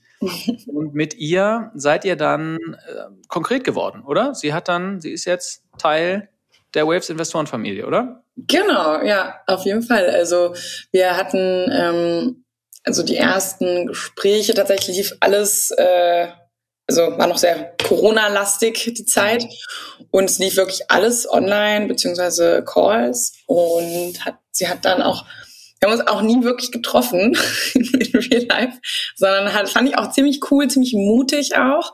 Ähm, danach, glaube drei Calls oder so gesagt, wo sie alles gescreent hatte ähm, und auch nochmal quasi mit anderen Rücksprache gehalten hatte. So, finde ich mega, bin ich dabei. Und dann kommt Tijan auch mit ihrem ganzen Netzwerk. Also das ist schon wirklich beeindruckend. Also hinter Tijan steht natürlich echt eine Maschinerie. Ziemlich, ziemlich cool. Und ähm, sie hat mich dann zum Beispiel auf so ein ähm, sie wurde dann so geehrt, ähm, hat so eine ähm, Barbie bekommen, also von Barbie der Firma. Äh, die haben für Diversity haben die so eine Aktion gemacht. Ja, ich glaube, es machen die waren Aktionen, war nichts regelmäßiges ähm, und haben dann weltweit, ich glaube 15 oder 20 Frauen geehrt, die sich eben für Diversity, äh, für Frauen eingesetzt haben und Tijan hat eben eine von diesen Barbies bekommen. War da war ein großes Presseevent und äh, waren irgendwie 50 Frauen an, an so einem sehr schönen Tisch. Da wurde auch so ein Foto von gemacht, das Ding auch viral, als quasi Vergleich zu diesem Foto, was von der Münchner Sicherheitskonferenz Ja, da waren, nur, da waren nur Männer, gell? Bei dieser Münchner Sicherheitskonferenz. Genau, da waren nur Männer drauf. Die sahen, sah halt wirklich alle halt im Anzug, sah auf dem Foto fast aus, hätten alle die gleiche Farbe an. Aber ich sag mal, so Anzug ist ja jetzt auch nicht, nicht so crazy im, im Regelfall unterschiedlich und dann halt irgendwie dagegen halt unser Frauentisch mit irgendwie schönen Blumen und bunt und jeder hatte eine andere Farbe an und halt Haar und Hautfarbe unterschiedlich und sah auf jeden Fall nach mehr, mehr Diversität aus und mehr Spaß. Ähm, ja, und da habe ich halt auch echt tolle, tolle weitere Frauen kennengelernt, die mir halt super auch in meiner Arbeit, äh, meinem Netzwerk super helfen. Also ich habe ja letztes Mal erzählt, zum Beispiel von dem Waves Podcast. Ja, der, wie er? Herzblatt. Podcast. Ja, also ja, Gott, ich, das dürfen wir bestimmt nicht benutzen wegen äh, so, irgendwie Schutzmarke oder sowas. Ähm, ich, ich verrate jetzt hier auch den Namen noch nicht, weil es hm. kann auch sein, dass sich noch ändert. Ähm, aber genau, da habe ich dann die Moderatorin kennengelernt, ähm, die den jetzt mit uns macht. Wir haben jetzt zwei Piloten, ein oder zwei Piloten aufgenommen. Und ähm, genau, halt auch super cool. Ich habe ich hab ihr das einfach so erzählt. Sie meint, oh, ich bin Podcasterin und äh, äh, ich meinte, ja, hey, wir machen auch einen Podcast. Hast du Lust? Und dann war sie total Feuer und Flamme. Ähm, ja, cool. also ich, ja, mich hast du nicht gefragt, Franzi. Ich hätte dich auch ein bisschen Interesse gehabt, das zu moderieren. Aber was ist denn das Konzept von eurem äh, Podcast? Ist es wirklich wie Herzblatt? Also Audi ist ja ganz ehrlich, ich kenne doch, ganz kurz, ich kenne ja noch die Herzblatt, das ist doch auch mit Audio, oder? Da ist doch auch da so eine, so eine Wand dazwischen und dann kommt dann, wie heißt noch diese äh, Susi, sagt er ja. immer Teilnehmer 1. So, lieber Alex, entscheidest du dich für Kandidatin 1, die ja. etwas wild, aber auch verspielt ist mit ihren Fröschen oder also, okay, kommt noch Frösche. Okay, die, ja. die, hat immer so lustige random Sachen ja. irgendwie gesagt. Ach cool, und das macht ihr quasi als Audio. Das ist doch ein interessantes Format. Genau, ja, das machen wir als Audio. Und ähm, ja, ich habe, also ich, ich bin ja immer nur ein Podcast und laber dann quasi und ich habe den einfachsten Part, ne, aber wirklich so einen Podcast zu machen, der gut ist und entertaining und auf den Punkt kommt, ähm, ja, weißt du ja selber, wie viel Arbeit das ist. Deswegen haben wir jetzt auch ein paar Piloten gemacht, aber sind jetzt eben, haben auch mit echten äh, Usern eben von uns, also Gästen von der App, ähm, das gemacht und es war super lustig, die fanden es auf jeden Fall cool. Und genau, jetzt äh, gehen wir mal, gehen wir Podcast. Cool, das ist doch gut. Und jetzt mussten wir natürlich auch sagen, hey, guck mal, der April geht jetzt äh, dem Ende zu. Äh, keine Ahnung, wahrscheinlich nehmen die, die, guck mal, die Sonne scheint, ja, wahrscheinlich ist auch Dating wieder gefragter als im Middle, Middle of the Winter. Ähm, du hast auch letztes Mal gesagt, dass ihr auch ein paar Events machen wollt, ja, weil ihr lokal auch wachsen wollt. Was ist denn da passiert? Ja, ähm, noch nicht so viel, ehrlicherweise. Okay. ähm, ich wünschte mehr. Das äh, ist auf jeden Fall immer so ähm, etwas langsamer als gewünscht. Ähm, aber ja, ich habe mich zum Beispiel, also mit in Berlin, also ich finde, es gibt ja so eine Single-Party-Reihe, die ich wirklich cool finde. Ähm, und die heißt Engtanz. ähm, kennen wahrscheinlich die meisten. Und ich dachte mir so, okay, vielleicht können wir irgendwas mit denen zusammen machen. Und dann auf super Zufall, ich war gerade auf einer Party von Kati von Never Not und da habe ich einen Typ kennengelernt, der kennt irgendwie die Gründerin von, äh, von äh, Engtanz. Und da meinte, ja, quatsch doch mal, ihr sollt unbedingt was zusammen machen. Äh, und dann habe ich mich mit der getroffen und wow, war das eine inspirierende Frau. Also ich habe wirklich gar nichts erwartet. Ich dachte, wir besprechen eine Kooperation oder so. Und dann war das wirklich eine Frau, ähm, die, die ist quasi 50 ungefähr und die macht Engtanz seit 20 Jahren. Seit 20 Jahren hat sie nichts anderes oder also auch mal, aber quasi hat diese Partyreihe aufgebaut, groß gemacht und ich fand es total spannend, weil es war in ihren Augen und ist auch heute keine Single Party. Ja, überhaupt nicht. Sie findet das gar keine tolle Bezeichnung und kann sich damit auch überhaupt nicht identifizieren. Ähm, sondern wirklich einfach eine Party, wo es um Liebe geht und man gute Laune haben soll und Spaß haben soll. Und ähm, ja, dann habe ich ihr so erzählt, was ich so vorhab und ob wir nicht was zusammen machen wollen. Sie meinte so, hey Franzi, ganz ehrlich, also was du da erzählst, hört sich echt solide an. Ich würde es einfach machen an deiner Stelle. Mach das doch einfach. Warum brauchst du mich? Und das war irgendwie so der letzte Kick, den ich brauchte, um zu sagen, okay, ja, ich brauche vielleicht gar keine Partner, vielleicht muss ich einfach selber, müssen wir die Waves Party Reihe starten und einfach selber groß loslegen. Ja. es ist ein etwas größeres Projekt geworden, deswegen. Ja, gut, dann brauchst du auch ein bisschen länger. Mensch, das sind ja wirklich einige, äh, einige coole Sachen, ja, vor allem auch im, im Netzwerk. Ähm, ich kann mir vorstellen, dass auch so, so ein paar Announcements dann auch die Downloads pushen. Was hat da nicht so gut geklappt im April? Ja, ähm, was auf jeden Fall ein bisschen downer war, ist, äh, wir haben unser Android-App ein bisschen down. Ähm, das heißt dann immer für uns, ja, Hälfte vom Traffic nur. Ähm, und es liegt aber nicht an uns, sondern tatsächlich an, an Facebook, an Facebook Login, den man benutzt, um quasi sich äh, in der App einzuloggen. Und das ist schon auch echt scary, ne? Also wenn die Großen ähm, da Probleme haben, dann ähm, wirkt sich das so krass auf, auf äh, unser Business auf. Mhm. Ähm, genau. Das, das war. Heißt, kurz, das heißt, dass der äh, jeder Nutzer muss sich ja identifizieren und dann kann man Google, Facebook, was auch immer nehmen. Und das geht nicht. Der Facebook-Login, die API connected nicht mit euch? Genau, nur für Android. Mhm. Also man muss sich vorstellen, wir haben ja Apple, also iOS und Android, ne, das sind quasi, sagen wir mal, 50-50 ungefähr teilt sich das auf an Downloads, die wir generieren, also auch an der Nutzergruppe. Ein bisschen mehr, bisschen mehr iOS in der realen Welt, aber egal.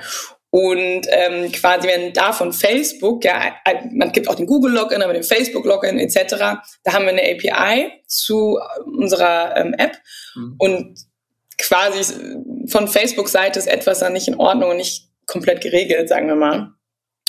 Und das führt dann dazu, dass unsere komplette App aber abstürzt. Also nicht nur, dass halt irgendwie Leute die Facebook-Login nutzen wollen, das geht nicht, sondern leider liegt es dann alles lahm. Äh, genau, das müssen wir mal gucken, dass wir das vielleicht auch isolieren und ein bisschen anders aufsetzen. Ähm, aber das ist halt schon ein krasser Business-Schaden dann auch. Wow, das ist ja Wahnsinn. Das ich, wusste ich noch gar nicht. Das ist ja ein Riesenproblem von, von Facebook. Ah, krass, ja. okay. Das heißt, Traffic ist erstmal down. Keine Matches mit Android-Nutzern. die haben ja. Kein, kein. Ja, und vor allem das Schlimmste ist so, wenn App Store Reviews, ne, also von beiden ähm, Stores sind halt super wichtig. Ne? Ähm, einmal natürlich für die Nutzer, die das dann lesen und sich informieren wollen, aber andererseits auch für unser Ranking überhaupt, wem wir überhaupt angezeigt werden. Und das Ding ist, dass dann die Nutzer können sich dann die App ruhig also runterladen, aber wenn sich also dann hast du halt nur den ersten Screen und kannst dich halt nicht einloggen und dann sagen sie halt, oh, das ist echt so eine schrottige App, ähm, funktioniert nicht mal. Und das ja accelerate dann das Problem letzten Endes für uns. Total, okay. Und das besteht immer noch seit das hat Facebook noch nicht ge gelöst. Nee, also wir quasi versuchen jetzt auch das einfach zu ja, isolieren. Dann kann man halt Facebook nicht mehr nutzen erstmal. Ähm, für Android, äh, genau. Mhm. Aber ja, okay, bis wir es auch erstmal verstanden hatten, weil man denkt ja schon auch eher, dass es bei sich selbst liegt. also es, ähm, nicht unbedingt jetzt beim großen Player. Ja. Genau. Und sonst? Was ist noch auf deinem, deinem Zettel? ja, den habe ich hier natürlich neben mir. ähm, ja, Lowlight. Ich, ich, das könnte ich wahrscheinlich jeden Monat sagen, aber dass alles so langsam geht. Einfach alles immer. Ah. Aber es ist natürlich kein konkretes Leute. Da bist du nicht alleine, äh, Franzi. Ich glaube, also auch Moritz, äh, der, der auch in, in dieser Staffel von Heroes Grow ist, äh, alles erzählen das Gleiche. Ja, alles dauert super lange. Wir haben Daniel in der Staffel, der ist äh, gebeutelt von dem Ukraine-Konflikt. Das ist echt, ähm, das ist das reale Leben, was manchmal da reinhaut. Ne? Ja, ich muss sagen, das sehen wir tatsächlich gar nicht so sehr. Also interessanterweise auch. Also ich, weil ich habe mit vielen Gründern gesprochen, wo wirklich der Umsatz um die Hälfte eingebrochen ist, finde ich äh, voll. Also sind meistens natürlich Luxusgüter, sag ich mal, Luxusgüter im Food-Segment oder so ähnlich. Und ähm, ja, das, das sehen wir gar nicht. Das mhm. ist interessant. Okay, gut. Ja, gut für die Liebe. Ja, gut für uns. Ähm, genau, aber sonst, ja, Highlights. um dir nichts vorwegzugreifen, aber ich bin ja lieber bei den Highlights. Ja, ja.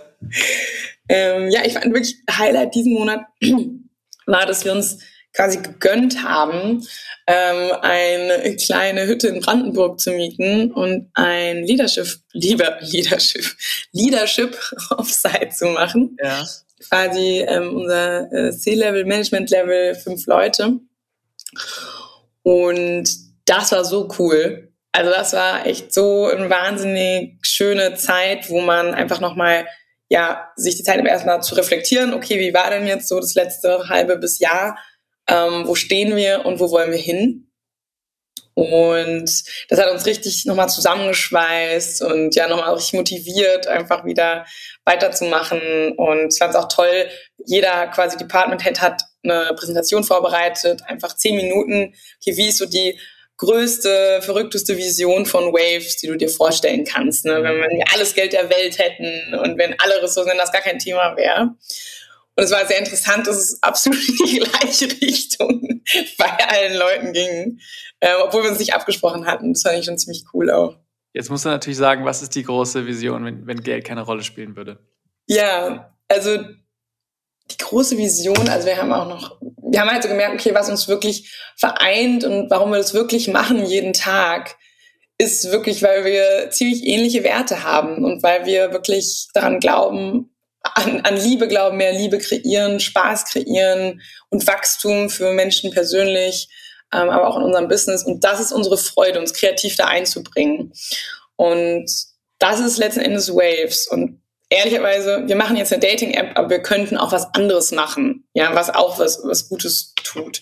Und wir haben halt, das ist so dieser Waves, ja, Spirit nenne ich es einfach mal, dieser Vibe, den wir halt haben und diese Einstellung und haben halt gesehen, okay, das kann man aber nehmen, diesen Chor und diese Werte, dieses, was wir erreichen wollen, diesen unglaublichen Trieb nach, nach mehr.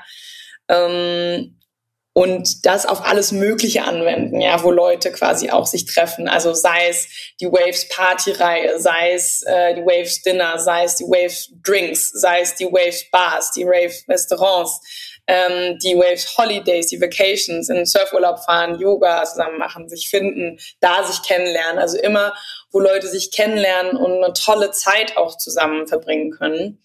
Ähm, da haben wir uns irgendwie total gesehen und äh, da wirklich so ein Waves-Universum zu kreieren, wo man ja für einfach authentischere Connections steht. Ähm, ja, das war ziemlich, ziemlich cool, da mal zu mhm. schwelgen. Das ist interessant, weil ich sag mal so, wir reden ja sehr viel über Audio. Ne, als, mhm. als Herz von, von euch, was euch anders macht als andere, was authentischer ist. Und jetzt, wenn ich dich richtig verstehe, dann sagst du ja, ja, Audio ist nur ein Mittel zum Zweck, das ist nur ein Werkzeug, das habt ihr gewählt, um halt es authentisch zu machen, aber im Kern ist es die, wie soll ich das beschreiben, menschliche Interaktion, äh, menschliche Wärme oder wie, wie, wie ist es? Und das wollt ihr dann mir fällt es ein bisschen schwer, dass das zu, zu. Und das war aber, wollt ihr dann sozusagen, also ihr könntet so, ich habe äh, vorgestern eine Doku über Coachella gesehen. Das war ganz interessant. Also eigentlich könntet ihr ein deutsches Waves Cella äh, machen, oder? Mit dem, mit dem Spirit. Ja, voll, ehrlich. Ja, also ich finde es auch spannend irgendwie. so manchmal fängt man ja Sachen an und findet die interessant, kann überhaupt nicht sagen jetzt warum oder so. Man hat da einfach so eine Attraction zu. So war es mit uns und Audio, ja irgendwie. Mhm. Ne? Ähm, und genau wie du sagst, Audio ist für uns eher das Mittel zum Zweck und es ist auch trifft gerade, es kommt halt alles zusammen. Also der, der Zeitgeist ist da für, für das die Technologie ist soweit. Die Leute sind bereit, es anzunehmen und sind müde vom Tindern, wollen mehr menschliche warme Connection. Und ich glaube, das ist das, was wir so spüren auch in der, in der Gesellschaft und was Waves quasi transportiert und aufgreift und eine Lösung zur Verfügung stellt. Und ich glaube, dass das aber kein ganz kleiner Side-Trend ist, sondern ich glaube schon, dass das eine große Bewegung äh, ist und noch wird. Also dass das immer tiefer wird, dieses Verlangen. Und genau, da eben so ein Waves Celler wäre auf jeden Fall äh, was ziemlich Cooles. das heißt, ihr wollt ausbrechen aus dem Smartphone. Ja, ihr wollt eigentlich ins äh, Leben der Leute äh, und, ja. und physische Events machen. Denn da kommen die näher als das, geht es nicht.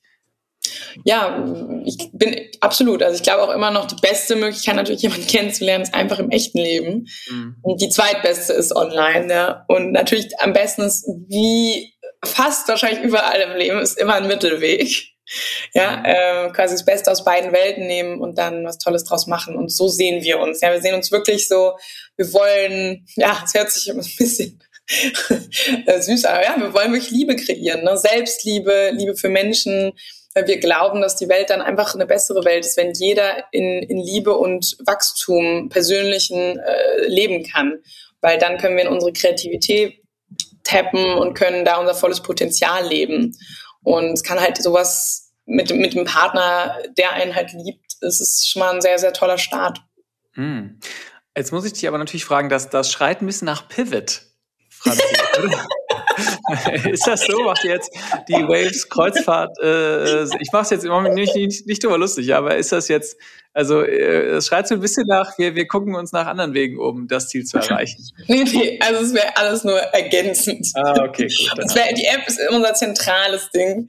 Ähm, und es wird auch so bleiben. Wir lieben es auch und äh, es macht auch total Spaß. Ähm, und es ist eher so, okay, wenn man denkt, okay, wie kann man es quasi noch, ja, das Universum ausbreiten letzten Endes. Und das war mhm. eigentlich spannend, dass wir das so sehen. Ähm, aber es ist lustig, Pivot ist ja bei uns wirklich intern so ein, so ein Spaßwort. Ne? Also weil immer, wenn irgendwie jemand aus dem eine Woche Urlaub zurückkommt oder so, dann sagen wir, what's new? Ah, we pivoted, we're a dog app now. wir machen jetzt was anderes. Weil wir immer natürlich sehr agil sind, sehr ja. offen für neue Ideen und wirklich, wenn jemand sagt, was hat oder Daten von uns interpretiert und sagt, ja, wenn wir das und das machen würden, könnte das bei rauskommen, dann sind wir immer, nehmen das sehr ernst. Also wir gucken mhm. tatsächlich immer rechts und links. Aber manchmal nervt es natürlich auch, ja. Vor allem so unsere liebsten Entwickler, die sagen, ey Leute, ey, mach, können wir bitte einfach einmal eine Sache richtig zu Ende machen? Ja. Deswegen muss ich so lachen, das ist bei uns schon wirklich so ein Spaßwort geworden. Ja, ist doch cool, dass das äh, ist doch erstmal gut zu verstehen, dass, sagen wir mal, die Idee größer sein kann als jetzt, äh, sagen wir mal, die erste Idee mit der App, ja, dass das wachsen kann. Das ist doch ganz, ganz cool. Franzi, vielleicht ist das auch eine gute Überleitung zu unserem, ist jetzt ein bisschen gestellte Überleitung, ja, aber ich probiere es trotzdem äh, auf unser Fokusthema der Woche, nämlich Path to Exit. Jetzt hast du ja gerade schon eine große Vision aufgemacht, ja. Äh, Wave, sagen wir mal, als, als Marke, die man erkennt, wenn man, kann ja auch sein, wenn man äh, Musikfestivals macht, wenn man Urlaub geht oder was auch immer, ja. Das hast du ja immer, wo man, wo Menschen zusammenkommen wollen. Trotzdem würde ich dich gern, würde ich gern mal verstehen, ähm, wie denkst du eigentlich über ein Exit nach? Ist das für dich, und ich mache mal zwei Kategorien von Leuten auf, ja? Ist es sowas, dass du sagst, ach, irgend, mir ist es eigentlich äh, wurscht, ich arbeite einfach an dem besten Produkt und wenn es dann irgendeine Möglichkeit gibt, äh, das noch größer zu machen, dann mache ich das? Oder bist du jemand, die sagt, ich will, das ist das Ziel, ja, ich will irgendwie einen tollen Exit haben, ich will irgendwie die als die Person wahrgenommen werden, die einen super Exit gemacht hat, ja, die vielleicht sogar an der Börse steht, die Börsenglocke bimmelt, keine Ahnung. Welche Rolle spielt das Denken über einen Exit für dich in deinem täglichen Grunderleben? Ja, mega gute Frage. Die merke ich mir auch anderen zu stellen. Mmh ist, ich bin da fast wie so zweigeteilt, würde ich sagen. Also ich merke schon, ich werde so sehr ähm, excited bei Businessmodellen wie bei meinem, ja, die einfach riesig werden können. Und das ist mir auch wichtig, an etwas zu arbeiten, was potenziell riesig werden kann. Ähm, und dann quasi so, wenn ich so mich in der Zukunft sehe oder so, dann sehe ich mich schon ähm, in der Position, dass ich einfach immer das machen kann, was ich möchte. Also das ist so wirklich das, was mich sehr motiviert und das bedeutet für mich Freiheit, auch finanzielle Unabhängigkeit ähm, und einfach meine kreativen Ideen ausleben und die eigentlich immer im Business-Kontext funktionieren, meine kreativen Ideen. Also ich glaube, ich fange jetzt nicht an, all day long zu malen oder so. Also es ist schon bei mir immer, ah, das könnte man so machen. Und wenn ich die, diese coolen Designer frage, ob er diese Flasche so designt, dann könnten wir das. Also so funktioniert meine Kreativität. Und mich in eine Position zu versetzen, wo ich den ganzen Tag nur kreative Business-Sachen machen könnte, das ist auf jeden Fall mein absolutes Oberziel ähm, quasi ja wie so dieses Waves Imperium, ja, sage ich mal. Das ist so für mich das Wow. Also wenn ich das machen kann, ja, und dann mich am einen Tag mit der Waves Airline, die über Solar fliegt, beschäftigen, am nächsten Tag mit der total leckeren alkoholfreien Drink von Waves äh, reden. Also das ist mein absoluter Megatraum. Mhm. Ähm, genau. Und das ist das ist so, das, ist, das visualisiere ich dann so manchmal und äh, dann mache ich den Deckel aber wieder zu, mhm. stell den kurz irgendwo hin, weil da muss ich wieder an mein echtes Leben, was ich jetzt gerade habe. Ja. Ähm, und da spielt es dann nicht immer eine, eine übergeordnete Rolle, ja, sondern da ist wirklich so, okay, was gerade das Beste, was ich machen kann, ähm, weil weil es dann on the long run halt darauf einzahlt. Ne? Weil wenn man eine Sache richtig gut macht und da alles drüber lernt, dann ist es ein Wissen, was man wieder und wieder anwenden kann, bin ich der festen Überzeugung.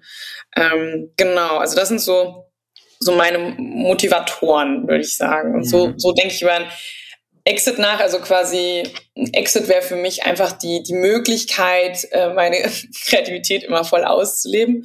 Ähm, deswegen, es muss nicht sein, dass dann irgendwie ich eine Firma verkaufe. Es wäre auch durchaus möglich, es einfach in der Firma zu machen. Mhm. Ähm, genau, das ist so, wie ich das sehe. Okay. Ja, verstehe. Hast du denn, mh, hm, ihr seid natürlich noch in einer frühen Phase. Es ist jetzt nicht so, dass ihr eine Series G gera äh, geraced habt, ja, und schon, äh, keine Ahnung, äh, die Leute sich fragen, wann geht ihr endlich an die Börse oder wann verkauft ihr euch? Von daher ist, ist das natürlich die Frage, die ich jetzt stelle, jetzt auch zu, zu, zum Exit mit Waves natürlich ein bisschen da draußen. Ja, man weiß es nicht. Aber äh, was sind denn so Pfade, die ihr habt? Ja, äh, also klar, jeder kann an die Börse, wenn man groß genug wird, wie Zalando oder HelloFresh. Das klappt natürlich nicht so oft. Äh, häufig wird man natürlich dann äh, rausgekauft, wenn es gut läuft. Ja, was sind denn so so klassische äh, Richtungen, die du guckst? Mhm. Ja, also tatsächlich gibt es ja im Dating-Space nicht ganz so viel diverse Optionen wie vielleicht bei manch anderen neuen schönen Produkten, äh, was es auch so ein bisschen ähm, unattraktiv macht auf eine gewisse Weise. Ähm, aber ja, also es gibt eigentlich zwei Wege, ja. Einmal quasi eine von, wie du schon gerade gesagt hast, von den Großen aufgekauft zu werden. Ähm, da gibt es eigentlich weltweit immer so grob, würde ich sagen, fünf Player die da in Frage kommen, die auch viel ankaufen. Ähm, oder ja, man wird halt einfach profitabel. Ne? Also das ist halt auch eine Option und ähm, wächst halt. Also klar, IPO ist dann wahrscheinlich dann am Ende dieser, dieses Weges. Ähm, der ist natürlich lang und steinig, aber auch absolut möglich. Ja? Also es ist immer wieder Platz für jemand Neues an, an diesem Markt. Denn es bewegt sich viel, die, wir wachsen als Menschen, es gibt immer mehr Menschen und mit neuen Anforderungen. Ähm, aber genau, quasi, ja, das sind so die, die Optionen eigentlich, die es gibt. Also ich glaube, ich kenne sonst keinen, keinen für Dating-Apps leider keinen irgendwie kreativeren Weg. Mhm. Ähm, ja, okay, das ist ja auch logisch, ne? verstehe ich auch, dass äh, die großen, die großen Börsen, die vielleicht, die großen äh, Partnerbörsen, die irgendwas Innovatives suchen, ja, das, das, das verstehe ich. Ab wann macht es denn Sinn, über sowas nachzudenken, aus deiner Sicht? Ich glaube, wenn wir relevanten Umsatz und Gewinn in mehr als Deutschland kreieren. Also wenn man gezeigt hat, okay, das ist kein deutsches Phänomen, was wir hier haben, sondern das ist wirklich etwas, ähm, das ist weltweit gültig. Ähm, klar kann man auch schon, wenn man Deutschland natürlich gut durchdrungen hat und da was aufgebaut hat, kann man auch schon sprechen. Ist wahrscheinlich auch schlau, um dann in die nächsten Länder zu gehen. Ähm, aber grundsätzlich glaube ich, wenn man wirklich gezeigt hat, hey, das ist nicht irgendein Nischending, sondern das ist wirklich Zukunft, wie Menschen sich treffen werden, ähm, dann wird es auch der Letzte verstanden haben. Mhm. Okay, ja, verstehe ich. Ja, spannend, spannendes Thema. Ich weiß auch, dass klar, äh, ihr seid noch früh auf eurer Reise, ja, da wird noch viel, viel passieren. Trotzdem finde ich es interessant, mal to pick your brain, also mal in deinen Kopf reinzusteigen und zu verstehen, äh, was es für eine Option, was es für eine Rolle für dich spielt. Ne? Denn ich glaube, da gibt's, du hast ja auch eine Rocket-Vergangenheit, ja, also da gibt es ähm, einige Leute, die enorm viel Motivation rausziehen und andere, die denen das vielleicht gar nicht so wichtig ist. Aber Franzi, ich kann dich natürlich nicht gehen lassen, ohne dass wir darüber reden, was im Mai passiert und worüber wir dann ähm, in der letzten Folge dieser Staffel äh, Heroes Grow sprechen werden. Ja, also eine Sache, über die ich persönlich äh, mich total freue, die auch Outcome von unserem Offsite war, war, dass wir beschlossen haben, als Team mehr in die Richtung von Big Five for Life zu gehen. Also das ist ein Buch, Ähm, da werden ganz viele Themen drin behandelt. Aber ein Thema, was wir wirklich umsetzen wollen, und ich habe noch niemanden gefunden, der das außer in diesem Buch mal gemacht hat. Also wenn es jemand gemacht hat, bitte meldet euch bei mir. Das wäre total cool. Ähm, wirklich sich mit Mitarbeitern hinzusetzen und zu überlegen, okay, was sind deine Big Five? Also was sind deine großen fünf Träume im Leben? Und das wirklich so konkret zu machen, dass man das innerhalb von einem Satz ähm, auf quasi die Rückseite der Visitenkarte, also wie es in dem Buch ist, äh, theoretisch äh, drucken könnte.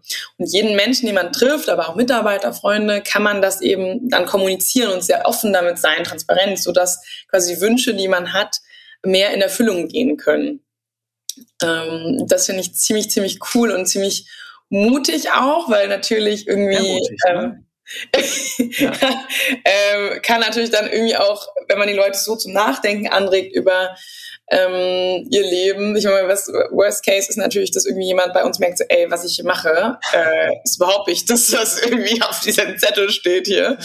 Ähm, aber wir sagen halt ey, wir sind eigentlich ziemlich sicher, dass wir was ziemlich Cooles machen, ja, und dann lieber dieser Person quasi sagen, hey, ähm, okay, dann such dir lieber was anderes, wo du richtig Bock drauf hast. Ne? Ähm, und wir suchen uns auch jemanden, der richtig Bock hier drauf hat, äh, weil es dann einfach so ein tolles Match ist. Ne? Also wir merken einfach, da ist, da wird dann so viel Potenzial freigesetzt und die Leute, man ist so auf einer Wellenlänge, ohne dass man viel Arbeit reinstecken muss, auf eine gewisse Weise. Ähm, macht es das leichter. Mhm. Und ich glaube halt irgendwie, so alles ist möglich im Leben und wir, die einzige Limitierung, die wir haben, ist eben wir selbst, unser Kopf. Und wir müssen uns mehr wagen zu träumen, mehr zu kreieren. Und da würde ich gerne alle zu ermutigen und dann ja bei mir selbst, quasi in meinem Team anfangen. Cool, okay, da musst du mir natürlich sagen, was auf deiner Visitenkarte steht nächsten Monat. Worüber sollen wir noch sprechen? Genau, was auf jeden Fall auch passieren wird, was richtig cool ist, ähm, wir haben sehr viele ähm, Testnutzer eingeladen in unser Büro, was ja mit Corona nicht so einfach war. Und das ist natürlich auch toll, da man ganz andere Insights noch zu bekommen, wie man unsere App nutzt. Da ähm, hoffen wir uns auch sehr viel Spannendes draus. Und ich arbeite weiterhin am Fundraising. Okay, das sind doch mal ein schöner schöner Cliffhanger. Franzi, deshalb vielen Dank für deine Offenheit. Es ist wirklich ähm, spannend, mit dir darüber zu reden. Ich glaube, du hast eine, eine, eine, eine interessante Perspektive auf Unternehmertum, auch die Prioritäten, die er setzt. Ja, ich glaube, das, das ist gut, dass du das so offen teilst. Von daher viel Erfolg äh, im Mai und wir sprechen uns Ende Mai. Ciao, Alex. Danke dir. Das war's für diese Woche. In vier Wochen hören wir wieder von unseren drei Gründern, dann mit der letzten Folge in der zweiten Staffel. Die nächste Folge, die Digitale Optimisten, kommt aber schon nächste Woche. Wenn dir dieser Podcast gefällt, wie immer, dann erzähl doch bitte deinem klügsten Freund und deiner smartesten Freundin von diesem Podcast. Auf digitaloptimisten.de kannst du dich auch zum kostenlosen Newsletter anmelden, in dem wir die besten Startup-Ideen aufschreiben, die du uns unbedingt klauen solltest, weil wir für sie einfach keine Zeit haben. Also eine ganze Menge Digitaloptimisten. Bis nächste Woche. Viel Spaß und bleib gesund.